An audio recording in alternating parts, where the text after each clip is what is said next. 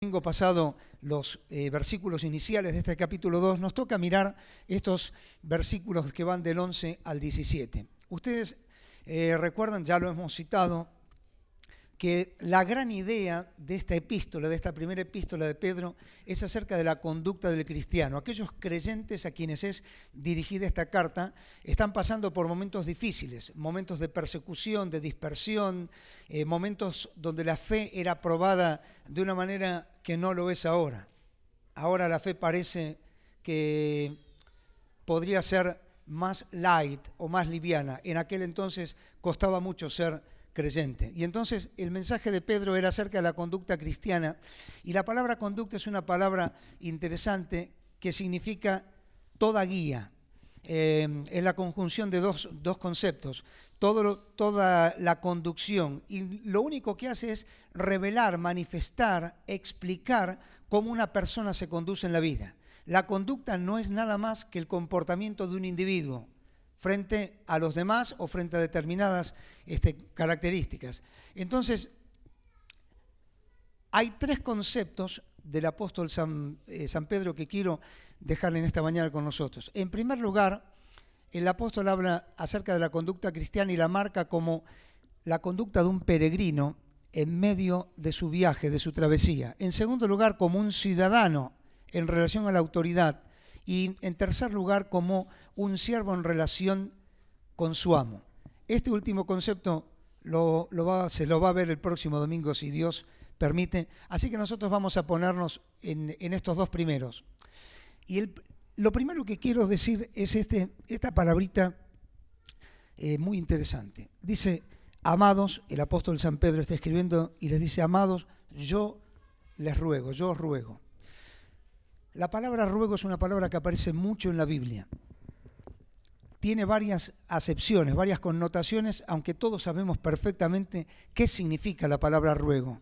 Aquí es una palabra interesante porque es la palabra de la cual nosotros conocemos el paracleto. Es alguien que viene al lado de uno. Eh, cuando uno ruega, vení Nico, cuando uno ruega, ahora seguimos con el mensaje. No, no, no, vení tranquilo. Yo puedo pararme delante de él y estar así hablándole, o puedo ponerme al lado de él, tomarlo y hablarle. La idea de, de Pedro es esta. Cuando dice, amados, yo les ruego, es como si Pedro se pusiera al costado. Se pone al lado de aquel a quien le va a hablar o de aquellos a quienes les va a hablar y les dice, hermanos, yo les ruego. Y lo dice con un sentimiento de, compasión, de cariño, de afecto, de, de entrañable espiritualidad, porque lo que está queriendo decir no es palabra suya, es palabra de Dios. Y entonces él dice, hermanos, yo les ruego, ponerse al lado del otro. Queridos, Dios nunca nos obliga. Voy a decírtelo otra vez. Dios nunca obliga aún en sus decretos, en sus estatutos, en sus principios, en sus testimonios, Dios no obliga, Dios da un principio, pero Dios nos da libertad para obedecerlo o no. No voy a entrar ahora en el tema del libre albedrío, pero Pedro dice, versículos más adelante de lo que hemos leído, en estos versículos que hemos leído, dice, como libres, es decir, como personas que tenemos la facultad de poder decidir pero no decidir para usar esa libertad que tenemos como si fuera un libertinaje. Vivimos en un mundo donde la libertad se ha confundido en libertinaje. Y son dos cosas absolutamente distintas. Una cosa es la libertad y otra cosa es la libertad desmadrada. El libertinaje sin ningún tipo de, reparo. Y esto es importante, Dios no obliga, Dios siempre se pone al costado del hombre, se pone a la par del hombre y le habla al hombre le, habla al oído. Y yo quiero pedirte que si Dios te está hablando al oído, lo escuches. Escúchalo a Dios. No endurezcas tu corazón. Si Dios hace rato que está queriendo decirte algo en tu vida, no endurezcas tu corazón. Escúchalo a Dios. Siempre que Dios tiene algo para decir es porque hay alguien que necesita oírlo. Y nosotros necesitamos oír a Dios. Así que la conducta del cristiano como un peregrino y como un ciudadano.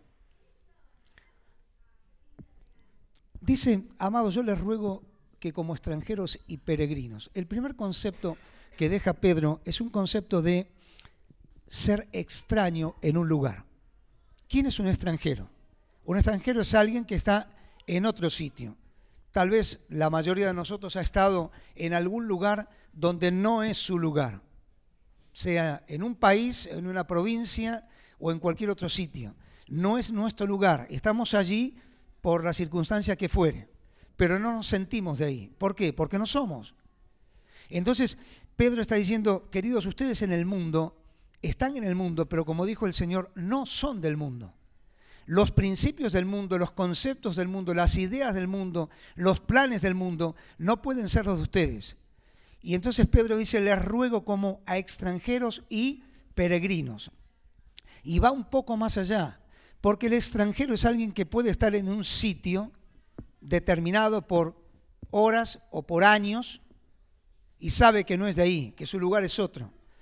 Eh, tengo contacto todas las semanas con queridísimos amigos y hermanos en Chile, en hermanos en la fe, en Chile, en Estados Unidos y en Honduras, todas las semanas, un WhatsApp o un mensaje de audio, lo que fuere, y siempre dicen, más allá de todos los líos que ustedes tienen ahí en Argentina, ¿cómo extraño Argentina? Claro, ¿por qué? Porque están en otro lugar. Nacieron acá, son de acá, pero están en otro sitio. Y allí donde están se sienten extranjeros. Y Pedro agrega algo más. Dice extranjeros y peregrinos. Es decir, no es, el peregrino no es alguien que está en un lugar que no le pertenece quedándose allí. El peregrino es alguien que está en un lugar que no le pertenece, que no es de él, pero que sigue andando. Sigue caminando. El peregrino está mirando hacia dónde va, no dónde está. Y esta es la idea de Pedro. Queridos hermanos, yo les ruego a ustedes que como extranjeros y peregrinos, y allí marca tres cosas. Primero, puedan luchar contra los deseos carnales, puedan mantener una buena manera de vivir, puedan tener buenas obras. Entonces, miramos eh, este, este concepto. Ah, y antes, esto se me pasó, es una frase muy linda, un proverbio oriental que dice, el mundo refiriéndose a, la vida de cada uno de nosotros en este sitio, el mundo es un puente, crúzalo, no construyas tu casa en él. El mundo es un puente. La vida nuestra, queridos, es un puente. Lo veíamos el jueves en la reunión. La vida nuestra es muy cortita. Es como transitar un puente. Y entonces a ninguno de nosotros se nos ocurriría hacer nuestra casa definitiva arriba de un puente.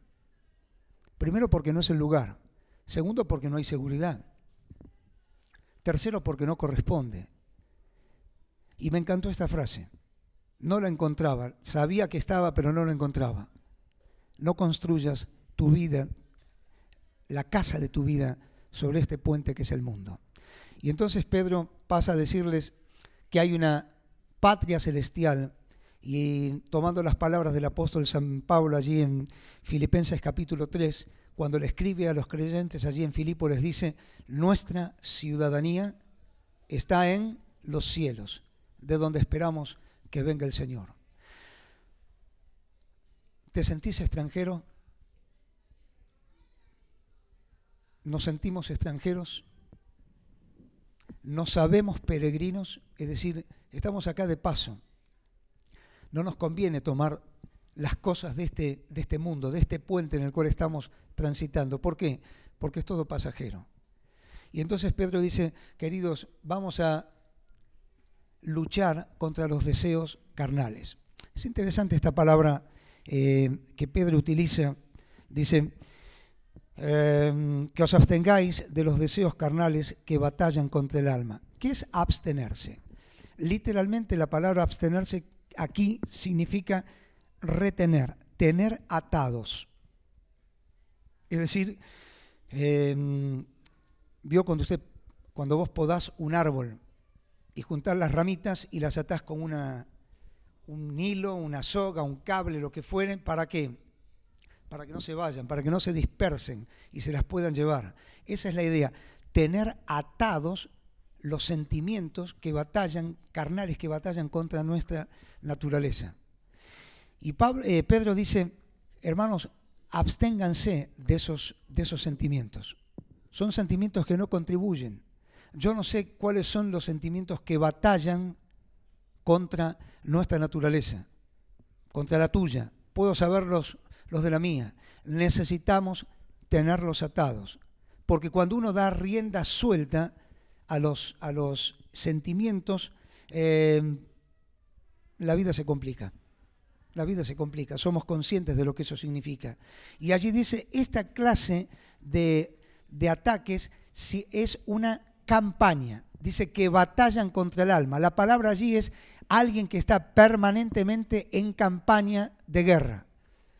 Aquí hay personas que saben, yo no sé esto, pero me supongo que una cosa es un ejército que está en un lugar haciendo maniobras de entrenamiento, de capacitación, de, formación, de instrucción. Y otra cosa muy distinta es un ejército que está acampando en pie de batalla, en pie de guerra. Son dos cosas totalmente distintas.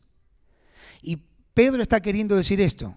Los sentimientos que batallan eh, contra nuestra carne, contra nuestra naturaleza humana, están permanentemente en batalla contra nosotros. No te descuides. Yo no me puedo descuidar, porque en el momento en que uno se descuida viene el ataque. Y eso es lo que eh, Pablo está diciendo allí en Gálatas capítulo 5. Voy a invitarte a leer porque está emparentado con este concepto. Cuando el apóstol San Pedro dice eh, que se abstengan de los deseos carnales que batallan contra el alma, te llevo un instante, por favor, a Gálatas capítulo 5. Y allí vas a encontrar algunos de estos deseos carnales que batallan contra el alma, contra la existencia espiritual de cada creyente. Gálatas 5, verso 16. El apóstol San Pablo dice, digo pues andad en el espíritu y no satisfagáis los deseos de la carne, porque el, deseo de la carne es contra el espíritu y el del espíritu es contra la carne. Y estos se oponen entre sí. ¿Para qué? Para que no hagáis lo que quisieres el apóstol San Pablo les está, le está escribiendo a creyentes que entienden lo que quiere decir. Tal vez usted no lo entienda, vos no lo entiendas, porque si no creíste en Jesucristo como tu Salvador personal, estas cosas te pueden parecer algo difícil de entender. ¿Qué son? Deseos carnales que batallan contra el alma, que están en permanente pie de guerra. Bueno, es justamente toda una clase, que aquí están eh, marcados, toda una clase de eh, circunstancias, de, condiciones que el ser humano enfrenta por su naturaleza pecaminosa, contraria a Dios. Y dice el versículo 19, y manifiestas son las obras de la carne, adulterio, fornicación, inmundicia, lascivia, el libertinaje, idolatría, hechicerías, enemistades, pleitos, celos, iras, contiendas, disensiones, herejías, envidias, homicidios, borracheras, orgías y cosas semejantes a estas para nosotros, em, la clasificación de los pecados generalmente tiene un tinte muy especial. Nosotros categorizamos a los pecados. Entonces un pecado de inmoralidad sexual no es lo mismo para nosotros que una pelea, o que una disensión, o que una envidia, o que un celo. Déjame decirte que para Dios es igual. Porque aquellos en los cuales se manifiesta algún tipo de inmoralidad sexual, por ahí no tienen celos. Y aquel que no se manifiesta en inmoralidad sexual es una persona envidiosa o una persona peleadora. Así que Dios no categoriza los pecados. Dios los pone en un mismo lugar, en un mismo plano a todos. Así que para Dios es tan pecador aquel que comete hechicerías, brujerías, peleas, homicidios, eh, inmoralidad sexual, sea cual fuere, como aquel que miente, aquel que pleitea, aquel que lucha, aquel que está en disensiones, aquel que tiene envidia, aquel que tiene celos. Y todas esas son manifestaciones que la Biblia dice batallan contra qué? Contra el alma. A veces esas, esos ataques que nosotros tenemos como individuos nos perjudican a nosotros solos y los que nos complicamos somos nosotros. Pero a veces eso que se manifiesta en nosotros también perjudica a los demás. Porque el celo, yo no soy celoso conmigo mismo. No puedo serlo. El celo siempre necesita a alguien, un tercero, un segundo, un tercero. Yo no puedo ser envidioso conmigo mismo. La envidia siempre necesita que haya un prójimo, un próximo. Y así suceden todas estas cosas. Y volviendo a Pedro, Pedro dice, queridos, les ruego que como extranjeros y, peregrinos, es decir, como aquellos que están en un lugar que no les corresponde y que siguen andando hacia la eternidad, se cuiden de estos deseos que batallan contra el alma. Tercero, dice, manteniendo una buena manera de vivir. Hay un refrán que usted lo habrá escuchado un montón de veces. No solamente hay que ser bueno, sino parecerlo. Eh, está bien, pero no es tan así. Yo puedo parecer bueno. Y si no lo soy, no sirve de nada. Ahora, si soy bueno, no me va a costar nada parecerlo, porque lo soy. Entonces necesito indefectiblemente ser bueno, no por lo que yo soy, sino por lo que permito que Dios haga en mi vida. Por eso dice, sean, eh, tengan una buena manera de vivir y tengan buenas obras. ¿Por qué Pedro le dice a los creyentes allí del primer siglo, tengan una buena manera de vivir? El cristianismo estaba siendo tremendamente perseguido y hostigado. Entonces, cualquier falta, cualquier falla, cualquier eh, cosita, eh, permítame esta frase, cualquier pelo en la leche, vio cuando decimos esas cosas chiquititas que están, cualquier cosita podía ser usada para qué? Para descalificar el Evangelio, para perseguir a los cristianos y para eh, producir su ruina. Y entonces Pedro les dice, hermanos, yo les ruego absténganse de todas estas cosas, manteniendo que una buena manera de vivir. ¿Por qué? Para que lo que de ustedes piensan que son malhechores, que están equivocados, puedan callarse la boca cuando el Señor venga y manifieste las cosas como son. Tengan cuidado, tengan buenas obras, no por lo que podemos hacer, queridos, nosotros no podemos hacer buenas obras. La Biblia dice, la palabra de Dios dice, que todas nuestras buenas obras son como trapos de inmundicia. Eso significa que un trapo que está allí en la vereda, lleno de agua servida, agua sucia, yo lo tomo y lo observo y me deleito en él y me, saco me hago una selfie con él. No, no tiene sentido. ¿Por qué? Porque es algo que da repugnancia. Así nuestros pecados están delante de Dios. Así somos nosotros delante de Dios. Somos como trapos de inmundicia. Y dice la Biblia, palabra de Dios, en Isaías, que desde la coronilla hasta abajo, hasta la planta de los pies, somos absolutamente todos una hinchazón y una podrida llaga. Así que no podemos tener buenas obras. El único que puede obrar buenas obras en nosotros es Dios cuando se lo permitimos. Para eso necesitamos primero que Jesucristo entre en nuestro corazón y nos haga nuevas personas nos salve y perdone todos nuestros pecados. Y después empecemos cada día avanzando un poquito más para que para ser mejores. Esforcémonos, queridos, por ser mejores. Necesitamos ser mejores. No nos conformemos con lo que hemos llegado. Hace unos años una chica, una, bueno, hoy señora, muy querida eh, por mí, me dijo, eh, llegué a un techo. Entonces yo la miro sonriéndome y miro el techo y le digo, ¿cómo llegaste al techo? No seas tonto. No, si el techo está ahí, vos estás acá. Ya sabes lo que te quiero decir. Entonces yo le dije, nunca se llega al techo en la vida.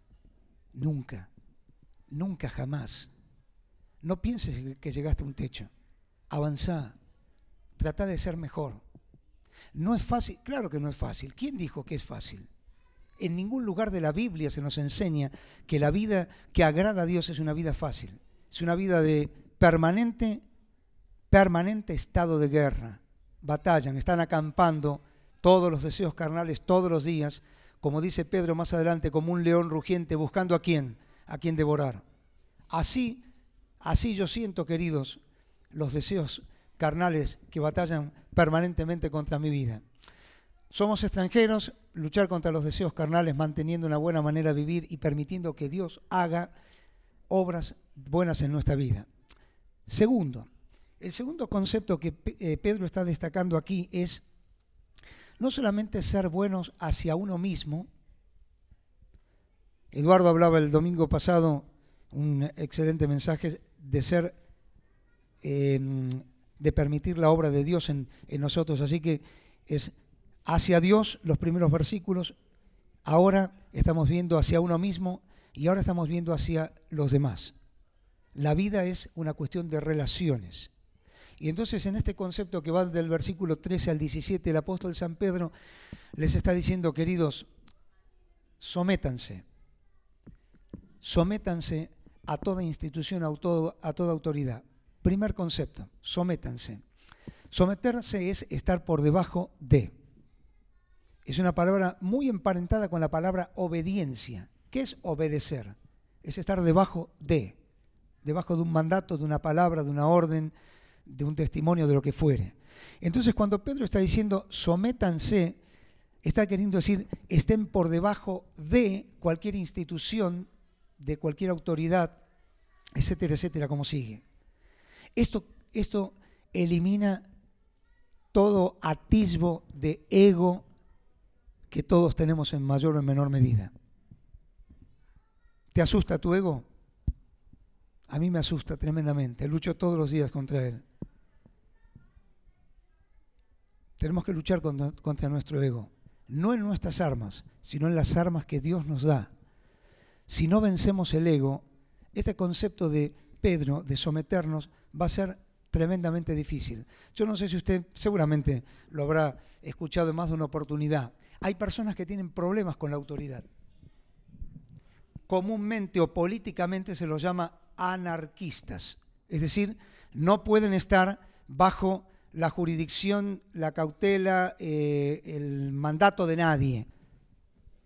Ahora, un cristiano no puede ser un anarquista. ¿Por qué? Porque primeramente tiene que estar, tiene que aprender a someterse a Dios, y si no nos sometemos a Dios, difícilmente podamos someternos a los demás.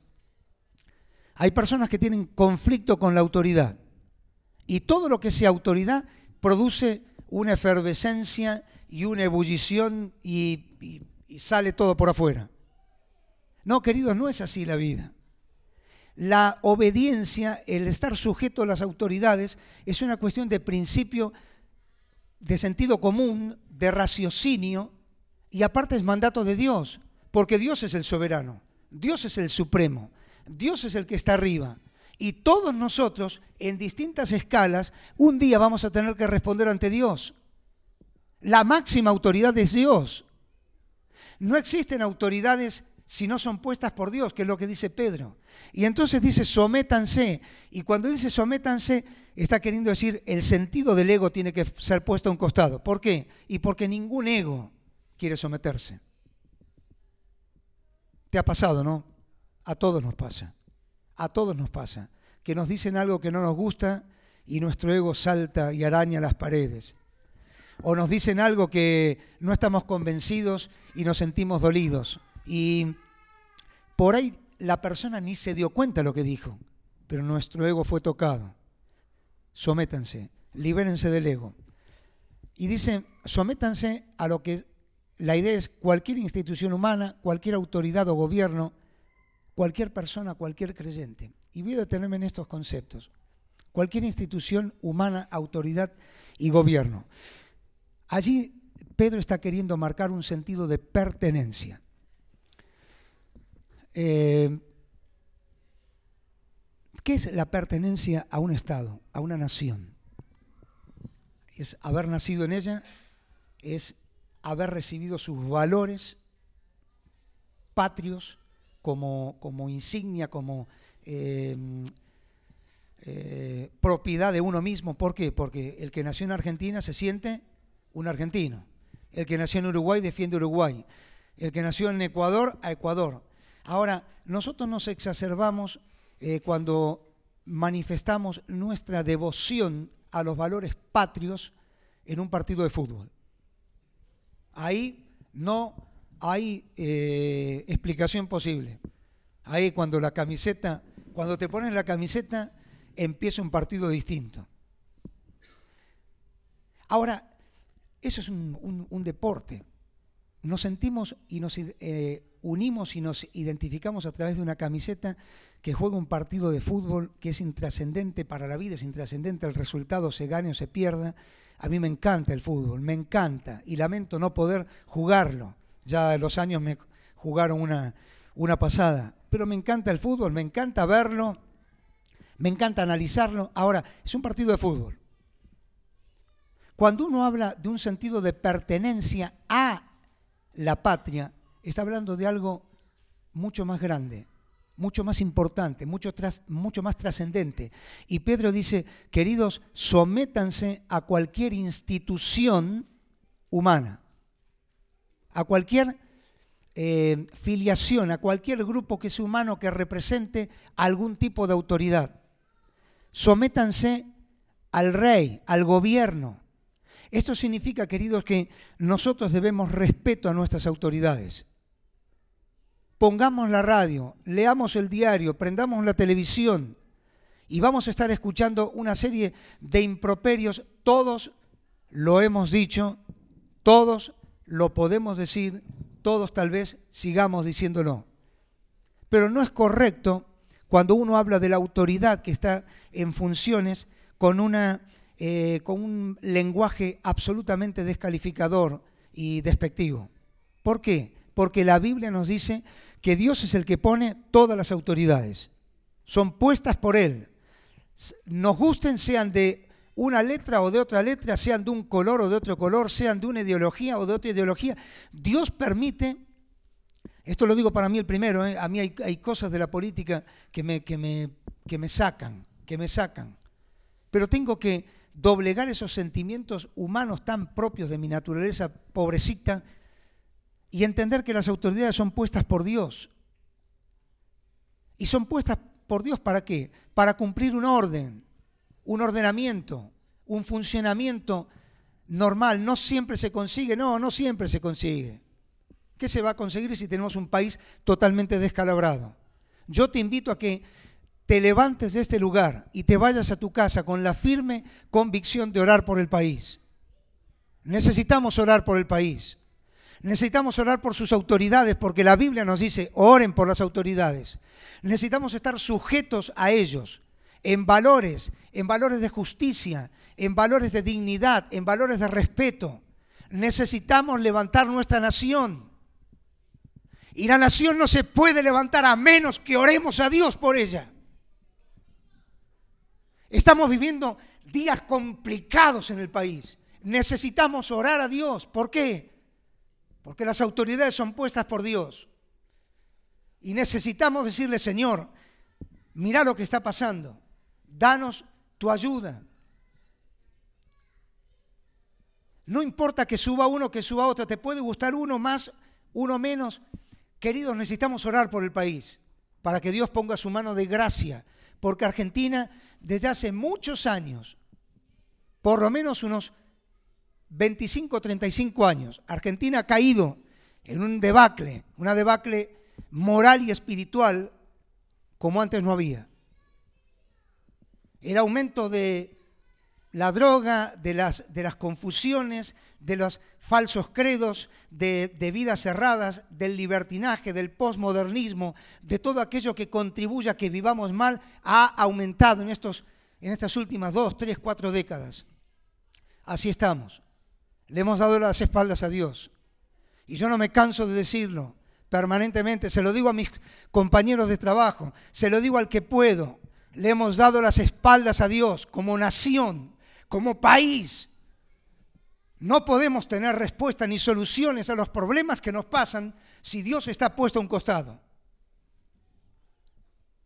Que te pese tu país, que nos pese este país. Necesitamos orar para que Dios bendiga esta nación. luego Pedro dice, oremos por, eh, sometámonos a, toda persona, versículo 17, la primera parte, y también a cualquier creyente. Queridos, cuando Pedro dice sométanse, está queriendo decir ámense. La palabra que allí aparece para amar a los hermanos es la palabra más pura que la Biblia tiene, que es el amor ágape, el amor por excelencia, el amor completo, el amor que siempre da y nunca pide.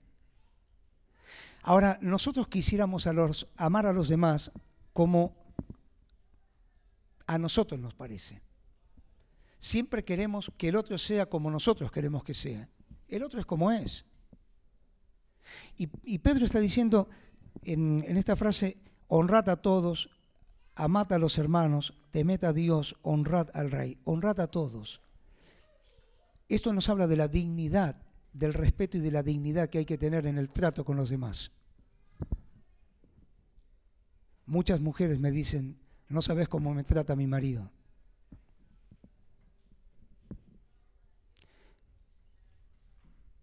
Muchos maridos me dicen, no sabes cómo me trata mi mujer, soy una bolsa de papas. ¿Qué pasa? ¿Qué nos está pasando? ¿Qué nos está pasando? Que no somos capaces de darnos cuenta de que Dios está al lado nuestro para ayudarnos a superar esas cosas. ¿Qué nos está pasando que nuestro ego nos traiciona y no nos permite someternos en un vínculo de amor? No es cuestión de quién tiene razón, querido. ¿Qué importa quién tiene razón? Nos pasamos la vida discutiendo por pavadas a ver quién tiene razón cuando la vida es mucho más trascendente que tener razón siempre en todas las cosas. Dice, honrad a todos, la dignidad humana, respeta a los demás. Así como querés que a vos se te respete, respeta a los demás. Sea tu jefe o sea tu compañero de trabajo. Sea el presidente o sea el vecino de enfrente, no importa. Honrar a todos. Amar a los hermanos. Amarlos como son. Como son. No como queremos que sean. Porque Dios los hizo así. Tenemos que amarlos con ese amor intenso, permanente, que da todo y no pide nada. Amar a los hermanos, amá así. Te pido que me ames así, ten mucha paciencia conmigo, amame así. Y yo te tengo que aprender a amar así a vos. Basta de divisiones, basta de conflictos, basta de peleas. Vivamos los años que nos quedan en el vínculo del amor. Amad a los hermanos. Allí sigue diciendo Pedro, temed a Dios. Esto significa respetar a Dios. Alguien dice, eh, un comentarista decía, el principio de la sabiduría es el temor del Señor. Pero la idea es que no es un, un principio de sabiduría que uno lee y bueno, lo va a practicar. La idea es el fundamento, la base, el lugar donde piso y donde apoyo mi vida, ese fundamento si es de la sabiduría de Dios, es el que me va a bendecir. Por eso la Biblia dice, el principio de la sabiduría, es decir, el lugar donde fundas tu vida, donde pones tu vida, tiene que ser el temor del Señor. Respetemos al Señor. Obedezcamos al Señor. Y por último allí termina diciendo, em, temed a Dios, honrad al Rey yo estoy convencido que Pedro fue el que escribió esta carta. Ya lo hemos visto. Ahora, lo asombroso y tal vez la palabra más asombrosa, querido, o el término más asombroso de estos versículos que hemos leído sea este. Honrad al rey. ¿Saben por qué? Porque el que era rey en aquel momento y contexto en el cual Pedro está escribiendo esto era Nerón uno de los hombres más locos, despiadados, inhumanos, crueles que existió en la historia humana. Y a ese hombre, o para ese hombre, Pedro dice, honren al rey. Ahora, ¿quién puede hacer esto? Esto no lo puede hacer alguien que no sea un hijo de Dios. Alguien que aprenda a dominar todas aquellas instintos que batallan contra su alma permanentemente. No puede ser otro que no sea aquel que ha, aprendido a someterse, a desplazar su ego y a someterse primero a la autoridad de Dios y luego a cualquier clase de autoridad. Porque el que se somete a la autoridad de Dios no tiene problema en someterse a cualquier otra autoridad. ¿Por qué? Porque sabe que la autoridad proviene de Dios. Entonces cuando se somete a la autoridad también está obedeciendo a quién? A Dios. Estas cosas no las puede hacer nadie que no considere al otro en la dignidad humana que debe tener. No lo puede hacer nadie que no ame al otro en, el, en la profundidad de este amor excelso y suficiente que es el amor de Dios, que para nosotros es el amor de Dios en Cristo Jesús, nuestro Señor. Paramos acá. Si Dios permite, el próximo domingo seguimos con este concepto del capítulo 2 de nuestra relación no solamente hacia uno mismo, hacia Dios, hacia uno mismo, hacia los demás, sino también hacia aquellos que son nuestros amos en nuestra condición de, siervos. Dios bendiga su palabra y nos ayude a, a poder aplicarla en nuestro corazón y pedirle a Dios su ayuda para vivirla de esta manera. Oramos con una corta oración y luego dejo a Damián.